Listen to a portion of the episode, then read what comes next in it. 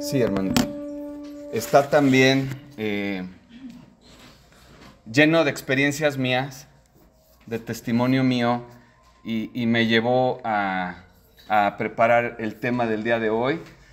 Está bastante amplio, hay mucha información, este, vamos a poner nuestra mente y nuestros oídos bien dispuestos. Y lo importante de todo no es como tú estás llegando hoy aquí, qué problema estés enfrentando, eh, si estás pasando por alguna crisis económica, por algún divorcio, si estás pasando por alguna prueba. No, a Dios no le importa cómo estás llegando aquí, ni qué traigas. A Dios lo que le importa es cómo vas a salir de aquí después de escuchar la palabra de Dios. Lo que Dios quiere es que tú salgas transformado después de escuchar el mensaje. Es lo que busca Dios. Él quiere cambiar tu corazón y quiere que tú entiendas que en ese proceso que tú estás caminando, Él te acompaña. Tú no estás solo. Vale, vamos a dar gracias por... Eh,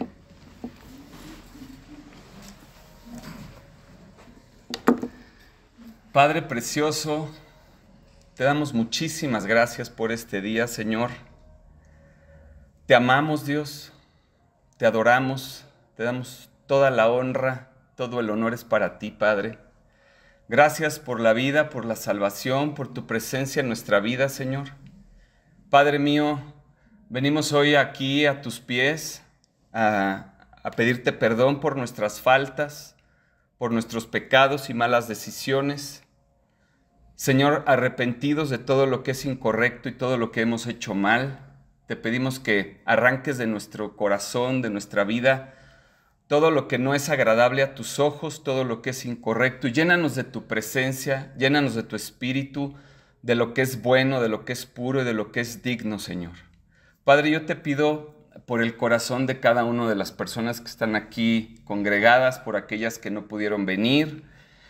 Eh, te pido, Señor, porque tú pongas un corazón dispuesto en cada uno, que tú puedas, Señor, tocar el corazón de cada uno con tu palabra, con tus versículos, con tu amor. Y Dios te pido también que pongan oídos atentos a lo que hoy se va a escuchar. Te pido que tu precioso espíritu se mueva con libertad en esta reunión. Y todo, Señor, te lo pedimos para tu gloria en el nombre de Cristo Jesús.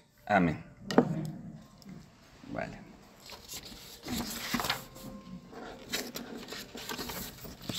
¿Cómo se llama? ¿La prédica? No, usted se llama. La prédica. ¿Yo? No, no, no, no la prédica. La prédica. Yo dije, ¿cómo? No sabes mi nombre si eres amigo mío. La prédica se llama Tu prueba más grande. O sea, cada uno de nosotros tenemos una prueba.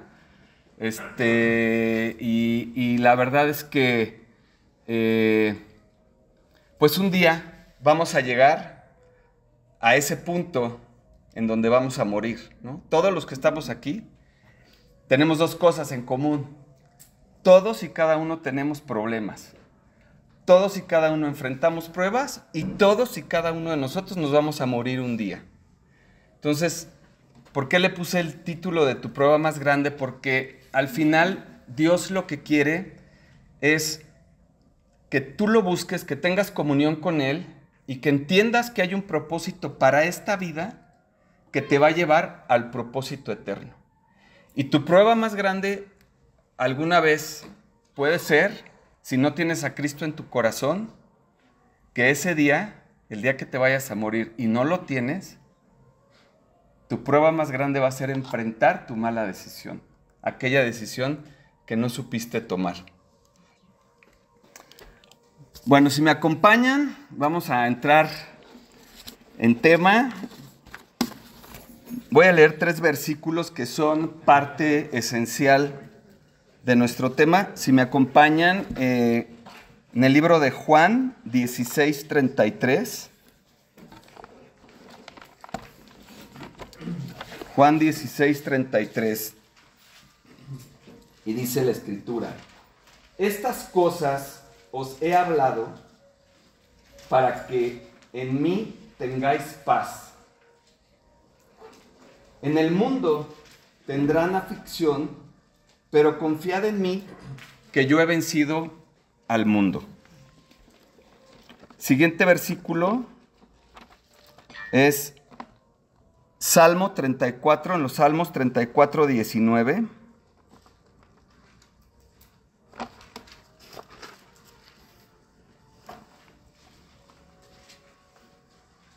Que nos dice la escritura, muchas son las aflicciones del justo, pero de todas ellas le librará Jehová. Y el tercer versículo está en Hebreos 5, 8 y 9. Hebreos 5, 8 y 9 que nos dice, y aunque era hijo, por lo que padeció, aprendió la obediencia.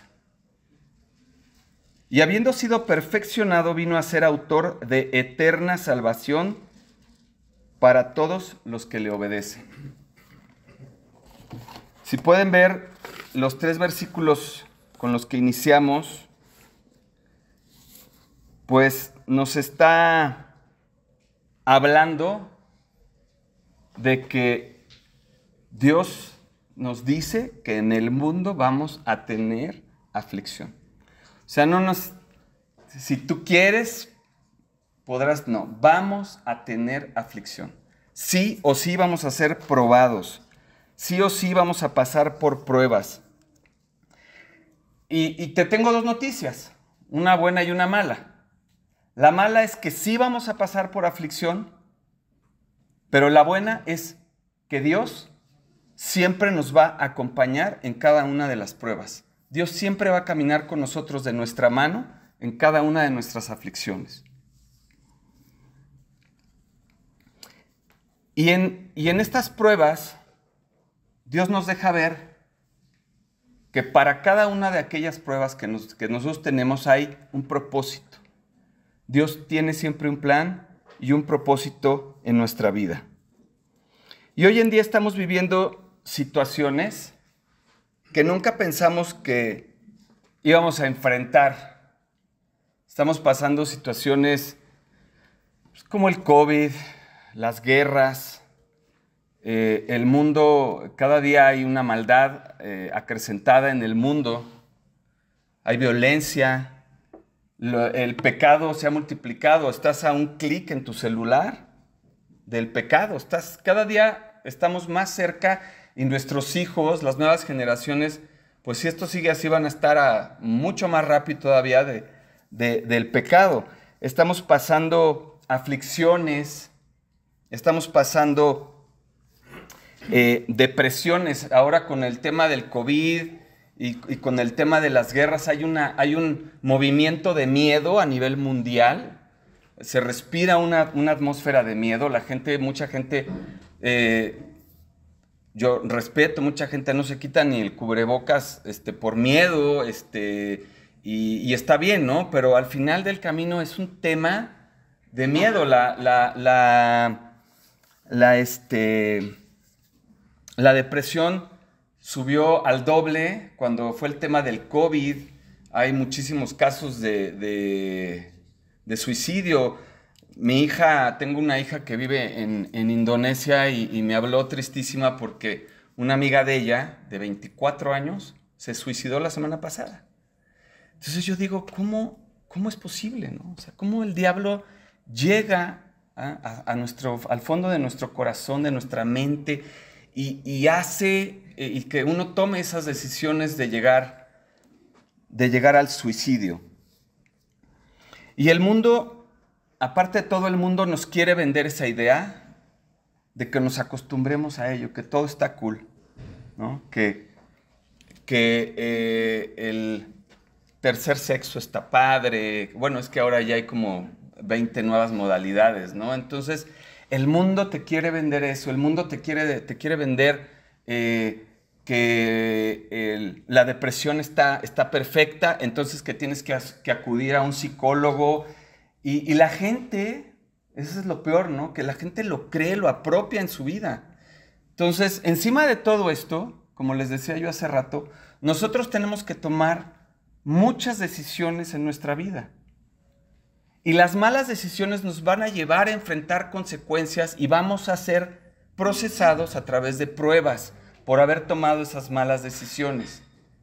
Y como les, también les decía, si nosotros tomamos esas decisiones basados en los preceptos de la palabra, nuestras decisiones, o la mayoría, no nos van a llevar a enfrentar consecuencias si son tomadas en la palabra. Hay, por ejemplo, hay tres tipos de, de pruebas que podemos enfrentar. Una es por las decisiones propias, otras por las decisiones de terceros. O sea, por ejemplo, una decisión propia eh, yo engaño a mi esposa y me cachan, ¿no? Entonces, pues independientemente que hice un pecado y que le fallé a Dios, pues hay una consecuencia, ¿no? Ya deshice la familia y aunque no me cachen, deshaces la familia y es un problema, ¿no? Y luego hay decisiones que son por terceros. Estás enfrentando una prueba a lo mejor por el jefe de una empresa que no supo tener buenas decisiones, quebró la empresa y todo mundo se quedó sin trabajo, entonces, pues por una mala decisión de alguien externo, tú estás en esa prueba, ¿no? Y las la terceras son aquellas pruebas en las que sí o sí Dios te quiere pulir, quiere sacar brillo de ti, a lo mejor como el COVID. El COVID pues no es culpa de nadie de nosotros, ¿no? No es culpa de nadie de los que estamos aquí, no es ningún tercero, pero simplemente existe y, Dios lo permitió y ese es otro tipo de, prueba.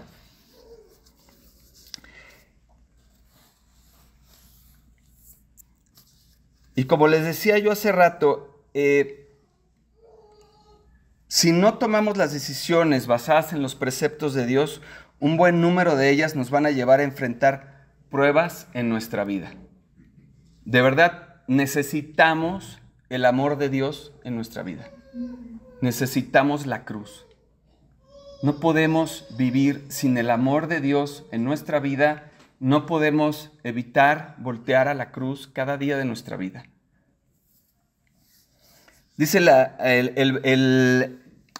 eh, versículo de Hebreos 5, 8 y 9, dice que aún Jesús sufrió y esto quiere decir que de alguna manera el resto de nosotros vamos a enfrentar pruebas y dificultades. Porque si Él las pasó siendo el Hijo de Dios, es que cualquiera de nosotros las tiene que padecer. ¿Y cómo enfrentaría Jesús mi prueba, mi dificultad o mi situación? Obedeciendo. Esa es la única forma en la que yo voy a salir bendecido de la prueba, obedeciendo. Aun Jesús siendo hijo de Dios, tuvo que aprender por medio del sufrimiento lo que es la obediencia. Y ya sea que te parezca o no te parezca, el sufrimiento y la prueba son necesarias para los seres humanos, porque hay cosas que no se aprenden de otra manera si no es a través de la prueba y del sufrimiento, porque así somos. Debemos de experimentar, como dice, como dice nadie, experimenta en cabeza ajena, ¿no? O sea, tenemos que pasarlo cada uno de nosotros. Y es obvio que nadie quiere pasar por el sufrimiento, eso es lógico. Nadie de los que estamos aquí queremos sufrir, nadie queremos atravesar una prueba, pero la escritura dice que hay un propósito en la prueba un propósito en la prueba y un aprendizaje en el sufrimiento. En la prueba, Dios tiene un propósito para mí. Por algo Dios está permitiendo la prueba. Y en el sufrimiento yo voy a aprender a no volver a caer en esa misma prueba. Porque ese sufrimiento me va a costar, me va a doler. Entonces yo voy a ver la forma de no volver a caer en ese sufrimiento. Que hay un propósito detrás de esos valles y dificultades en la vida de nosotros y Jesús es el ejemplo. Si me acompañan en Primera de Pedro 2.21 al 24.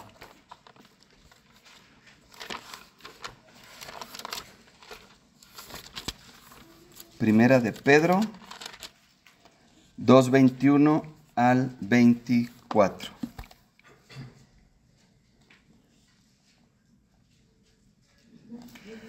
Dice,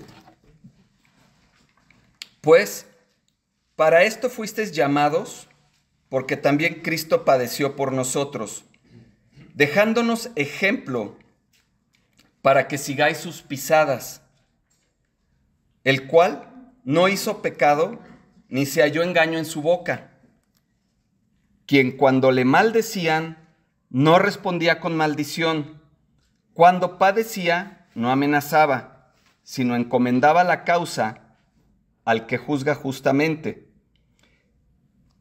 quien llevó él mismo nuestros pecados en su cuerpo sobre el madero, para que nosotros, estando muertos a los pecados, vivamos a la justicia y por cuya herida fuisteis sanados. Aquí podemos ver nosotros que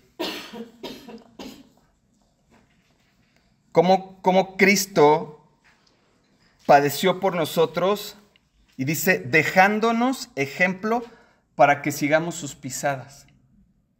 La vida de Cristo hay mucho sufrimiento.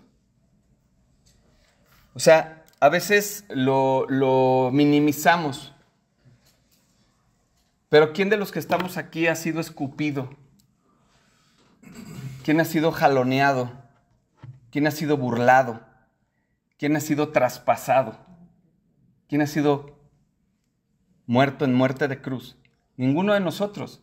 Entonces, Dios nos deja este tipo de versículos para que nosotros entendamos hasta dónde Cristo sufrió por nosotros y que nosotros en nuestra vida tenemos que seguir esas pisadas de Cristo.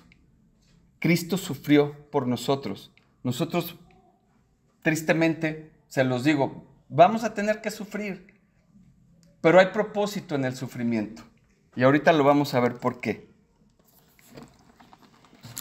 Como les decía en Hebreos 5.9, y habiendo sido perfeccionado de esa manera, llegó a ser autor de eterna salvación a todos los que le obedecen. Ese era el propósito del sufrimiento de Cristo, ser eterna salvación. Entonces, digo, yo sé que a lo mejor es duro, pero si a cada uno de nosotros nos dijeran, ¿sufrirías lo de Cristo por esa eterna salvación? Pues igual nos jugamos el boleto porque tenemos el propósito de Dios y la promesa que vamos a ser de eterna salvación. Cristo sufrió por esa eterna salvación.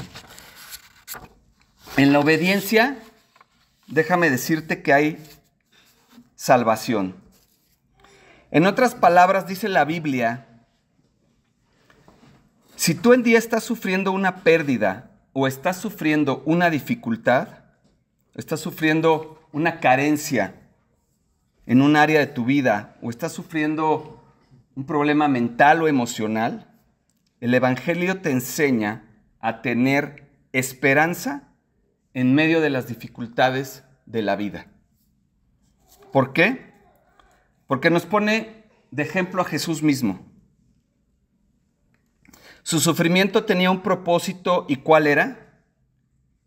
Que llegaría a ser lo que Dios, su Padre, dispuso que fuera, la ofrenda perfecta por nuestros pecados. Ese sería el propósito que su Padre dispuso para Cristo. Y en tu sufrimiento hay un plan de Dios para que tú llegues a ser todo lo que Él diseñó que tú fueras. Y ese plan, esa esperanza, en esa esperanza es ver los problemas con los ojos de Dios, no con los nuestros. Es decir, que de todo esto que me está pasando, algo bueno va a salir. La esperanza siempre nos va a dar las fuerzas para salir adelante en medio de una crisis. La esperanza en Dios no es algo del futuro, es algo del presente. La esperanza no es si algún día Dios me va a bendecir. La esperanza es hoy Dios me va a bendecir.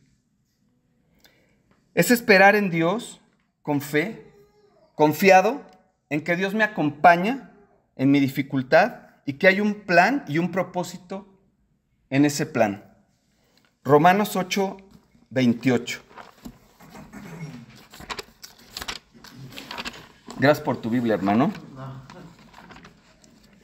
Sí traigo Biblia, ¿eh? lo que pasa es que traía otra versión y la intercambié este,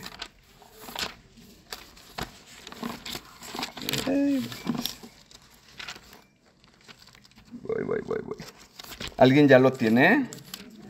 Que lo quiera leer, es que las hojitas están bien pegadas.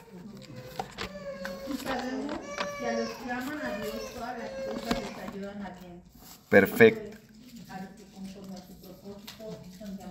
Adelante, perfecto y precioso.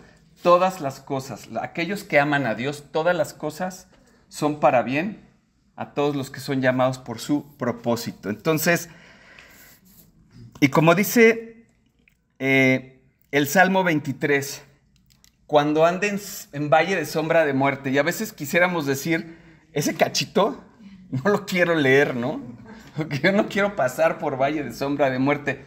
Pero qué precioso es Dios que nos dice, yo soy tu pastor, nada te faltará. Yo soy tu pastor, nada te faltará. Y en lugares de, delicados pastos me hará descansar. Y el bien y la misericordia me seguirán por todos los días. Entonces hay una preciosa promesa de amor de Dios que no nos va a dejar en la prueba. Nos asegura. O sea, si lo ven, aunque andes en valle de sombra de muerte, o sea, sorry, vamos a andar en valle de sombra de muerte algún día o muchas veces. ¿No? En mi vida personal son muchas salgo de una y me meto en otra. Así está, ¿no? O sea, así Dios quiere y, bueno. Y adereza mesa delante de mí en presencia de mis angustiadores. ¿Quiénes son tus angustiadores? Son las, las deudas que hay que pagar, la tarjeta de crédito, la salud, el problema de salud, mi relación con mi esposo, con la novia, eh, la carrera, eh, el, el trabajo, me corrieron. Esos son tus angustiadores. ¿Y qué dice Dios? aderezas mesa delante de mí, en presencia de mis angustiadores. O sea, mira qué hermoso, ¿no? Aunque estén todos mis angustiadores así enfrente, Dios adereza mi mesa, ¿no? Así, imagínate una ensalada con el mejor aderezo que tú quieras y eso es lo que te vas a comer en esa mesa, ¿no? O sea, qué precioso. ¿Y cómo Jesús enfrentó un reto tan grande? Porque puso su mirada en el propósito divino después del sufrimiento. Y esta es la invitación de Dios para ti, sea cual sea tu dificultad, la prueba que estés viviendo, que entiendas que hay un objetivo y un propósito detrás. Hay que entender eso, apropienlo. Porque todos enfrentamos pruebas y problemas y nos ensimismamos y nos afanamos. Y lo primero que hacemos es, si tenemos un problema económico, lo primero que hacemos es revisar este, el saldo, cuánto me queda. Este, lo primero es eh, asistir al médico, aunque está bien, para eso están los médicos y Dios creó la ciencia, pero primero es Dios. No me afano. Entiendo que si tengo algún problema o alguna situación, Dios tiene un plan para ello, tiene un propósito, hay una razón. Y siempre, siempre por amor. Siempre. Porque Dios te ama. Eso de verdad, no se lo tatúen, pero grábenselo en el corazón. La Biblia no nos ofrece vida sin sufrimiento, nos ofrece propósito eterno después del sufrimiento. Mira la vida de José. Creo que todos estamos aquí identificados con la vida de José, ¿verdad? Traicionado por sus hermanos, igual que Cristo fue traicionado por uno de sus hermanos. Habiendo tenido un sueño y una visión, es vendido por sus hermanos y termina en Egipto, acusado injustamente por la esposa de Potifar, encarcelado, olvidado por el copero, Pero finalmente viene el propósito de Dios al que no hay circunstancia ni prueba que lo pueda detener. El propósito de Dios es más grande que la envidia de otros,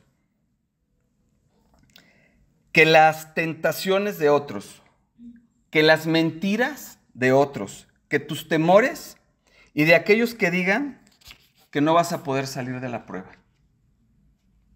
El propósito de Dios es más grande, porque Dios es más grande que tu prueba.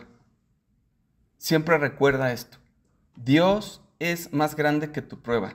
Y hay veces que nosotros vemos la prueba de este tamaño y vemos a Dios abajo. No, cambiemos.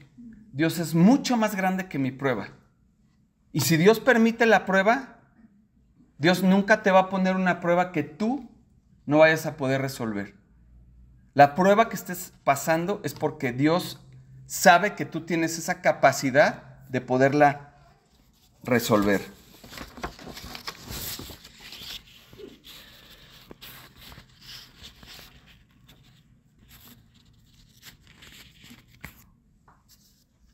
José, un día Dios lo levantó y lo hizo la mano derecha de Faraón. Y años después, cuando el padre y los hermanos lo vinieron a buscar, sí se sabe la historia, ¿verdad? Sí. ¿Sí? Ah, ok. O si no la platico, pero creo que sí. Estando con Gorney se la tienen que saber. No hay, no hay, no, hay error ahí. Y los hermanos lo vinieron a buscar eh, para buscar también comida a Egipto porque había una gran hambruna en la tierra. Y entonces Dios hizo en José un gran administrador y organizador con una mente brillante. Y cuando vio a sus hermanos inclinarse delante de él, lloraba por ellos, porque ellos pensaban que ya había llegado el fin para cada uno de ellos. Y José les dice algo que resume todo el sufrimiento de José. Les dice, ustedes pensaron dañarme, pero Dios, Dios lo pensó para bien. Porque los que aman a Dios, todas las cosas les ayudan para bien. Y siendo José, yo diría, no sé por qué mis hermanos me vendieron. No entiendo por qué esa señora me acusó falsamente y por qué el copero se olvidó de mí. ¿Y por qué todo este sufrimiento? José seguramente dijo, todo sirvió para mi bien y para la gloria de Dios, y ahora entiendo que mi vida obedece a un plan y a un propósito de Dios.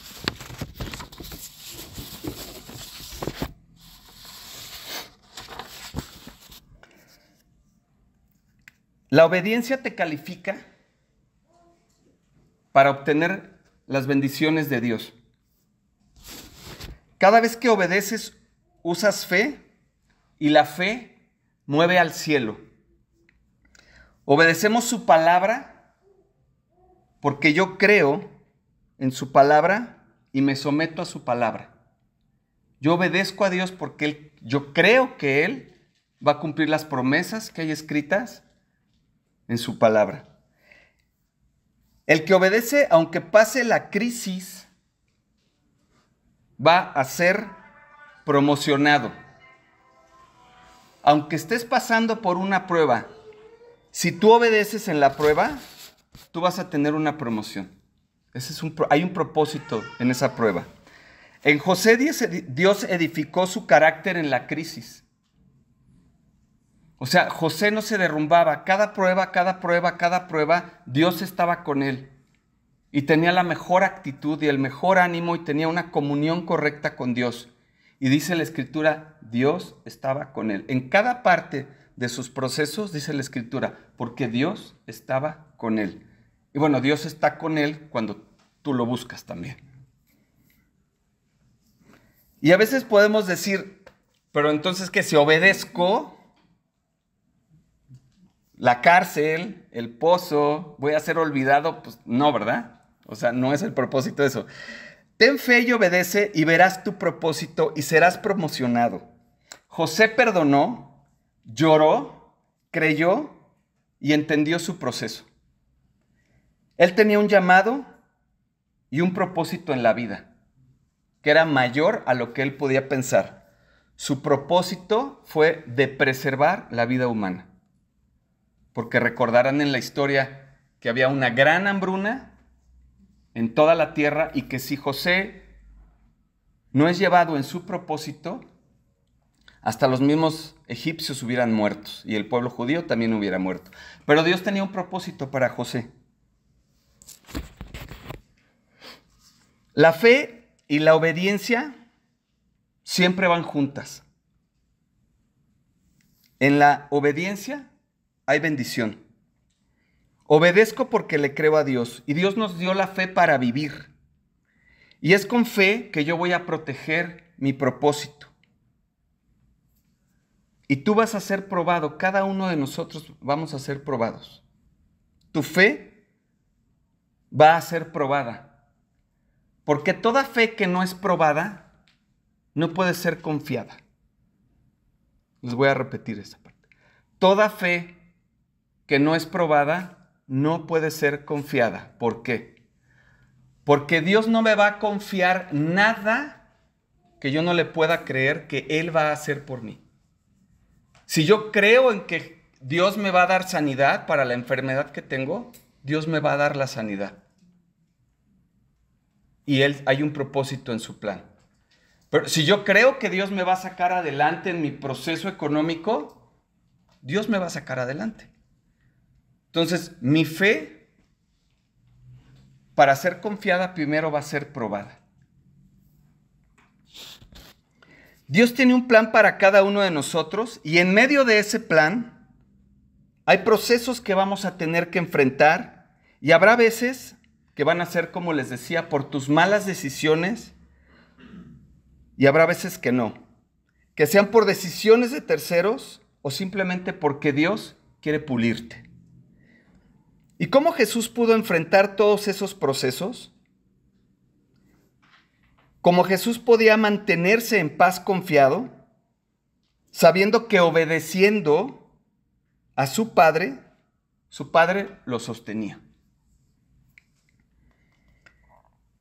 Cristo nos enseñó que para poder pasar por todos esos procesos debía permanecer en total comunión con Dios, y esto es lo que tú y yo debemos hacer.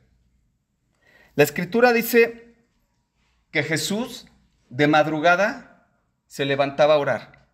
Oraba en las mañanas, oraba en las noches. Jesús todo el tiempo oraba. Todo el tiempo buscaba comunión con su Padre. Jesús pasaba horas con Dios y minutos con los hombres. La oración es esa comunicación con Dios es lo que conecta el cielo con la tierra. La oración es una conversación con Dios. Yo hablando, Dios escuchando, Dios hablando y yo escuchando también. Dios respondiendo a mi oración. En donde hay un intercambio. Siempre en la oración hay un intercambio y Dios responde tus oraciones. ¿Por qué? Porque yo llego en la oración afligido, entrego mi aflicción y recibo paz. Y me levanto confiado. Entonces, siempre hay un intercambio. Entro a la oración creyendo que el problema es más grande que todo, que supera a Dios y me supera a mí, y salgo confiado sabiendo que mi Dios me respalda y que el problema es así junto a Dios. Y que voy a salir porque voy a salir. Y también es testimonio mío. ¿eh? Dice la escritura, orad sin cesar, en todo momento. Orad sin cesar, en todo momento. Y si tú solo buscas a Dios en tu momento, si tú solo buscas a Dios en tu necesidad, Dios te va a traer de necesidad en necesidad. Por eso dice la escritura, orad sin cesar, estar siempre gozosos, orad sin cesar, den gracias en todo momento, que esa es la voluntad de Dios en Cristo Jesús. Gózate en la prueba. Yo te reto a que te goces en la prueba. Para gozarte en la prueba, tú tienes que estar en esa presencia de Dios. Porque en tu carne, tú me dirías, pues estás loco, ¿no? ¿Cómo voy a gozar de la prueba, no? Pero como dice la escritura, que las cosas del Espíritu solamente se entienden cuando uno tiene el Espíritu y para que los demás es locura, ¿no? Entonces, gózate en la prueba. Te tienes que parar en una posición de justo, en la justicia de Dios, para caminar en la presencia de Dios. ¿Cómo es esto? El caminar de un justo es aquel que vive recto delante de Dios, que vive alineado a la palabra de Dios. La vida de un justo o de una persona de Dios en santidad no es una vida perfecta, para que no nos desviemos. Todos los que estamos aquí y en todas partes, creyentes y no creyentes, todos pecamos todos los días. La vida de un justo no es una vida perfecta. La vida de un justo es aquella en la que yo peco, me equivoco, me arrepiento, me levanto y sigo adelante. Sigo buscando a Dios. No le cumplen al diablo, no le compren al diablo esa culpa, ese remordimiento, que por haber pecado, y ahora mañana como regreso a la oración, ¿con qué cara voy a decirle a Dios? No le compren eso al diablo. Dios ama al pecador que se arrepiente. Para muestra, David dice que tenía el corazón como conforme al de Dios. Y si leemos el libro de David, pues nos vamos a asustar y vamos a salir corriendo, ¿no? Entonces, siempre confiados, siempre viviendo desde una posición de justicia.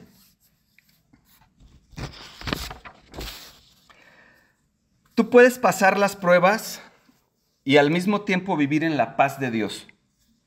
Benditas pruebas que te hacen acercarte a Dios.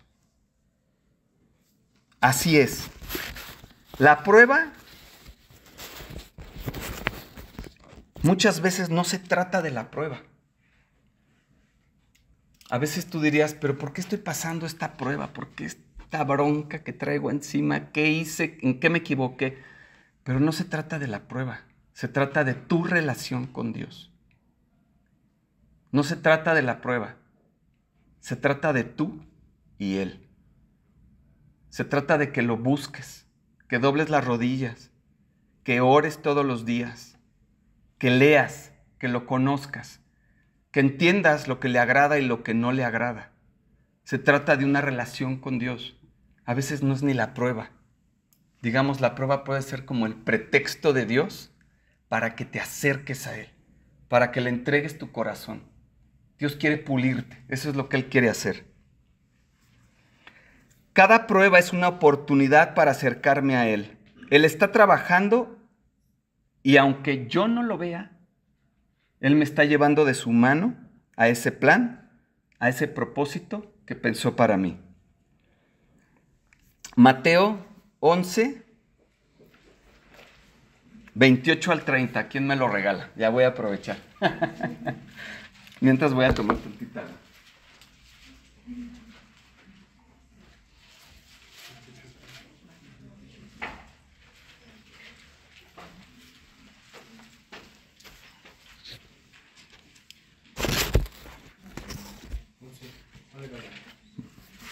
¿Ya lo tiene alguien? 11, 28 al 30. Venid a mí todos los que están trabajados y cargados, yo os haré descansar. Llevad mi yugo sobre vosotros y aprended de mí, que soy manso y humilde de corazón, y hallaréis descanso para vuestras almas, porque mi yugo es fácil y ligera mi carga. O sea, con ese versículo pudiéramos irnos ya y damos la, la prédica por terminada. O sea, qué preciosa promesa nos regala Dios. Y yo la veo desde dos puntos de vista. La veo como un mandato que nos dice, vengan a mí. O sea, no nos dice, si quieren, vengan a mí. Vengan a mí los que estén trabajados y cansados. Y de la otra forma que yo lo veo es como una invitación, porque Dios es un Dios amoroso, es un Dios cordial, que nos invita y nos dice, vengan a mí, porque es lo que más nos conviene. O sea, ¿por qué voy a estar trabajado y cansado por alguna preocupación o por algún problema si tengo quien me sostenga? Y aparte déjame decirte, científicamente el 90% de nuestras preocupaciones son cosas que no van a pasar. O sea, si no seremos... ¿No? O sea, no puede ser. Entonces hay que entender que Dios nos invita a ir a Él. Él es nuestro pastor. Él nos hará descansar. Si estamos trabajados y cansados y estamos pasando un problema, Señor, yo me arrodillo y todos los días te entrego el problema y descanso en tu palabra y descanso en tus promesas y las apropio. Y me levanto de la oración, ¿sí? Y como David con Goliat, no me interesa de qué tamaño sea el problema. Jehová de los ejércitos me respalda. Y yo sé que cuando yo camino desde una posición de justicia y tengo una relación correcta con Dios, Él me va a respaldar y su favor va a ser conmigo. El favor de Dios es un acceso especial para sus hijos. El favor de Dios es accesar a algo que nuestra propia capacidad no, vamos a, no podríamos haber accedido. Es, por ejemplo, acceder a un contrato, a una promoción, que a lo mejor tu expediente estaba hasta abajo y el favor de Dios obró y quedó hasta arriba. Es, Dios obró en tu favor. Es llegar a una cita y antes de que yo llegue a la cita ya llegó el favor de Dios antes que yo. Dios nos ama a todos por igual, pero su medida de favor es diferente para cada uno de nosotros. A la medida que yo me acerco más, me comprometo más, lo busco más, sirvo más, el favor de Dios va a ser mucho más grande para mi vida. Jesús te está invitando a que confíes en Él, que vayas a Él, que camines hacia donde Él está. O como Pedro y los discípulos que estaban en la barca, muertos de miedo, en medio de la prueba, nos dice el versículo, las lluvias, las, las olas muy altas, los vientos, ¿no? los miedos. Eh, y Jesús les dice, tened ánimo, soy yo, no temáis. Y entonces Pedro le respondió, Señor, si eres tú, manda, manda que yo vaya a ti. Y él dijo, ven. ¿Cómo Dios nos habla en diferentes versículos en su, en su palabra que nos invita a que vayamos con Él? Nos hace esa invitación, pero también, igual pasa aquí también, es un mandamiento. Jesús, mm, si tú, si tú eres, manda.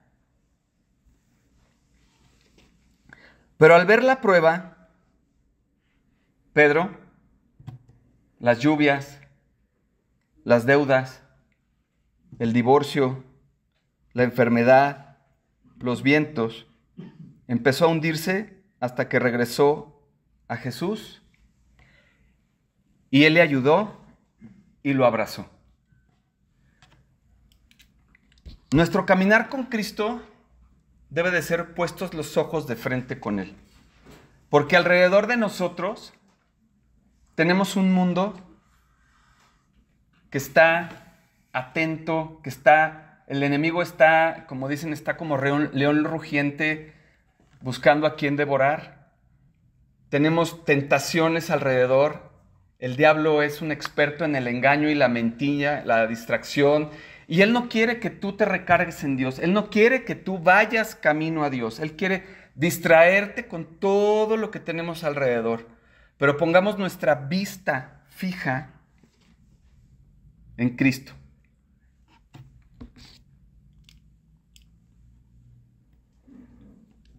La Biblia dice, pon la mirada en lo que tienes delante. Endereza las sendas por donde andas. No te desvíes a diestra ni a siniestra y apártate de la maldad. O como estas hermanas, no sé si recuerdan esa historia de Marta y María, cuando va entrando Jesús a la aldea, lo invitan Marta y María, lo abordan y lo invitan a su casa. Entonces llega Jesús, María se postra a sus pies, porque Jesús está hablando palabra de Dios. Y Marta con los quehaceres del día, se preocupa por qué le voy a dar a Jesús, a ver esto, a ver lo otro, eh, la renta la tengo que pagar, este, este problema con mis hijos, esta situación. Y entonces llega Marta y le dice a Jesús, ¿no te da cuidado Jesús que yo en mis broncas, en mis temas, y aquí María, sin hacer nada, ¿no? Entonces Jesús le contesta, Marta, Marta, afanada y turbada. Muchas son tus preocupaciones, pero sola una cosa te es necesaria. Y esa la tiene tu hermana María y se quedó con la mejor parte, que es escuchar la palabra. Qué impresionante es que podemos tener de frente a Jesús. O sea, imagínense la escena, ¿no? En aquel tiempo el predicador más famoso del mundo, la persona con la mejor doctrina, ¿no? Multitudes. No digas ahorita que sabemos que es el Hijo de Dios, ¿no? imagínate que llegara a tu casa y en lugar de estar escuchando su palabra, tú estás preocupado porque no sé qué y porque no sé cuánto. Y podemos tener delante a Jesús, pero nos afanamos en los problemas y en las pruebas y en las dificultades. ¿Y qué dice Cristo? Vengan a mí, vengan a mí, a la palabra. Ahí en la palabra van a encontrar descanso.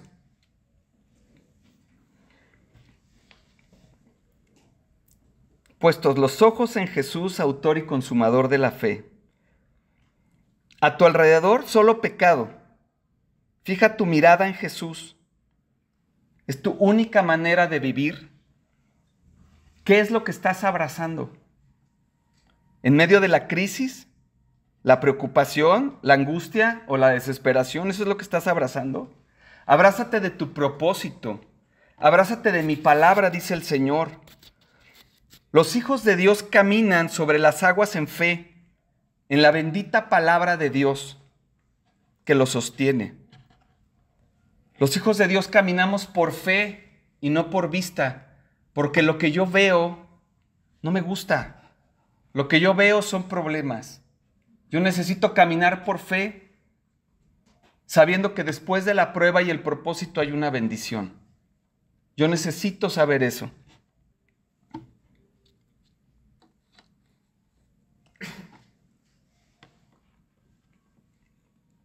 ¿Cómo abrazarme de mi propósito?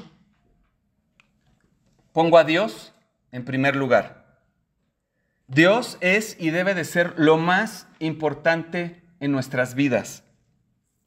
Haciendo la voluntad de Dios, abrazándome de la oración, comprometiéndome con Dios, leyendo su palabra, sirviendo a Dios, amando a mi prójimo y no nada más ámalo, sírvelo también, pide perdón, perdona y arrepiéntete de todo lo que has hecho mal. Si te abrazas de Dios, si abrazas sus promesas, si esperas en Dios, tú vivirás todos tus procesos en paz, confiado, tranquilo, y su espíritu te hablará y te dará dirección y te dirá qué decisión tomar. Te dirá esta es la correcta y te dará de su sabiduría para tu vida. Te va a dar templanza, mansedumbre, fortaleza, valentía y la paciencia para esperar ver ese propósito. Si te abrazas de Cristo, podrás poner en Él todas tus cargas, tus afanes, tus preocupaciones, tus depresiones, tus fracasos, tus tristezas, tus dolores, tu orgullo, tu ansiedad, tu economía, tus finanzas, debilidades e incapacidades. Y en ese eh, perfecto e infinito amor,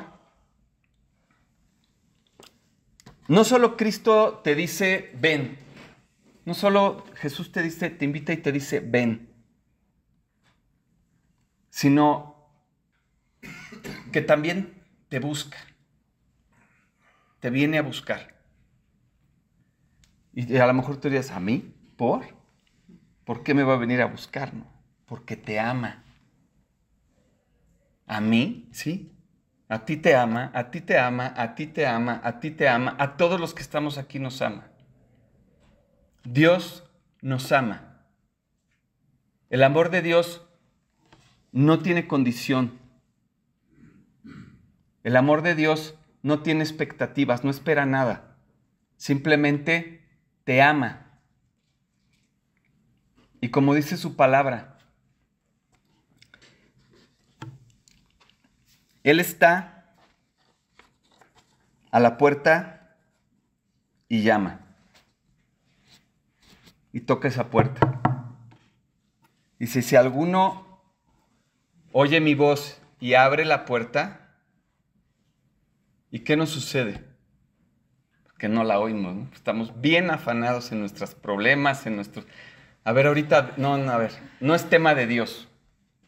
Ahorita Dios no, o sea, a ver, yo necesito resolver este problema.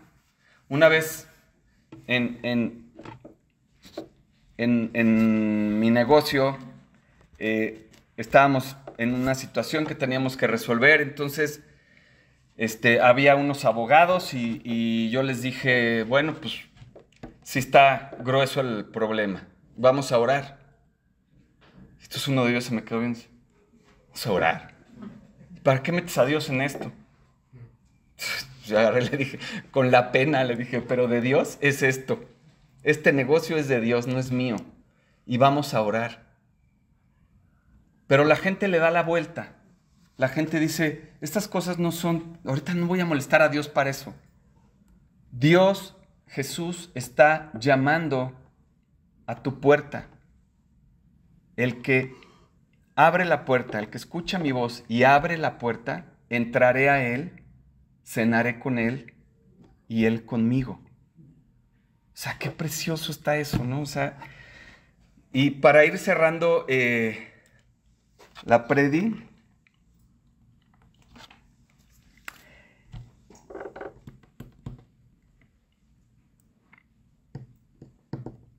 Jesús vuelve a tocar esa puerta y llama y dice, si alguno oye mi voz y abre la puerta, entraré con él, cenaré con él y él conmigo. Lo importante de todas las decisiones que tomes en tu vida es que cada día te acerquen más y más a Jesús y te alejen más y más del pecado.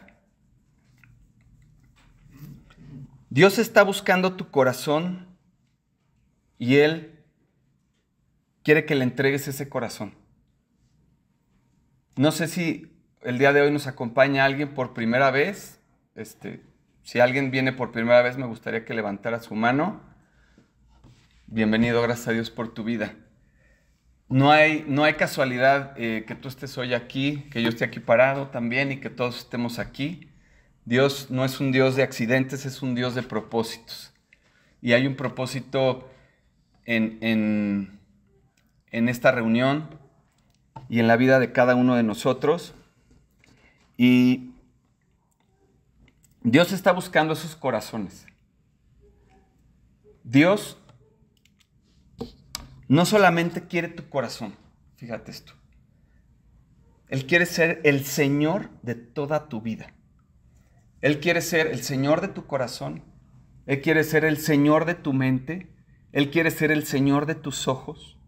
Él quiere señor, ser el Señor de tu boca, de tus oídos, de todo lo que hagas en tu vida, de tus manos, lo que toquen, de tus pies a dónde van. En cada decisión que tomes en tu vida, Jesucristo quiere ser el Señor. Y Él está buscando tu corazón.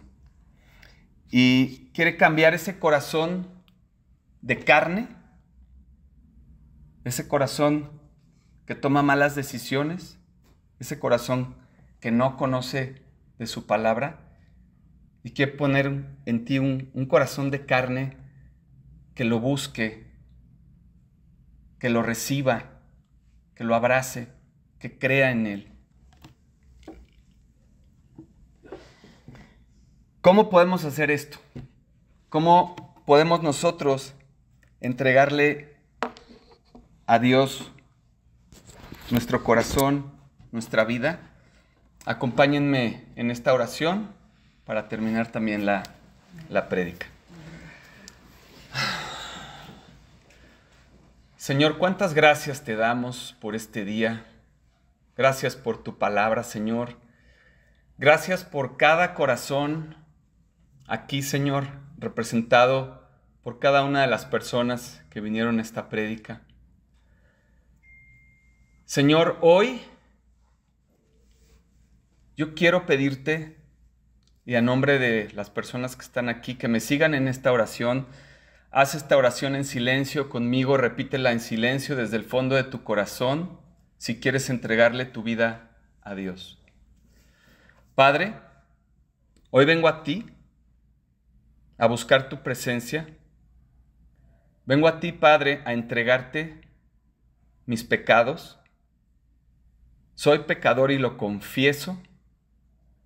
Me arrepiento de cada uno de los pecados, Dios, que he cometido.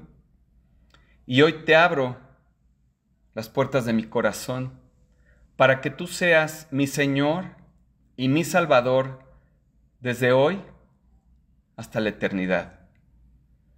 Que camines conmigo, que me limpies, que me sanes. Te entrego todas mis preocupaciones, mis problemas, mis aflicciones, mis debilidades. Y recibo de ti, Padre, de tu amor, de tu fe, de tu paz, de tu confianza y de todas tus bendiciones. Y todo esto te lo pido y te lo agradezco en el precioso nombre de tu Hijo Jesucristo. Amén. Y bueno, queridos hermanos, amigos, amigas, eh, posiblemente nos... ¿Cómo te llamas, amigo? Edgar. Edgar. Edgar es la, persona que viene por primera vez, pero a lo mejor hay más personas que han venido muchas veces y no le han entregado su vida a Cristo. O a lo mejor habemos muchos creyentes que estamos alejados de Él. Entonces, yo le pido a Dios por cada uno de ustedes, si están alejados a Dios, que regresen a Él, que lean la Biblia, que lo busquen, que oren.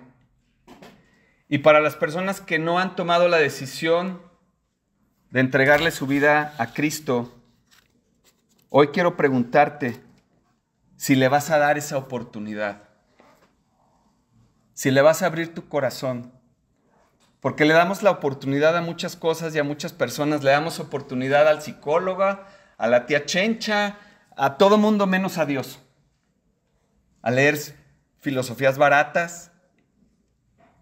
Mi pregunta es, ¿le vas a dar la oportunidad a Dios de que sea el Señor y Salvador de tu vida? Me gustaría saber si alguien hoy invitó a Cristo a su corazón, que levantara su mano, nada más para saber y bueno, para compartir con él algo, este, sin pena. Yo sé que es algo así como medio, medio aqueoso, ¿no? Pero no pasa nada aquí. Este, todos hemos sido igual de pecadores y seguimos siendo igual de pecadores, no hay pena. No sé si alguien tomó la decisión de, invitar a Cristo a su corazón, que levante su mano. Yo lo invito cada vez Amén. Sí. Bueno, pues que Dios los bendiga muchísimo. Eh, gracias por haber venido, gracias por... eh, que Dios los guarde y los bendiga, los lleve con bien.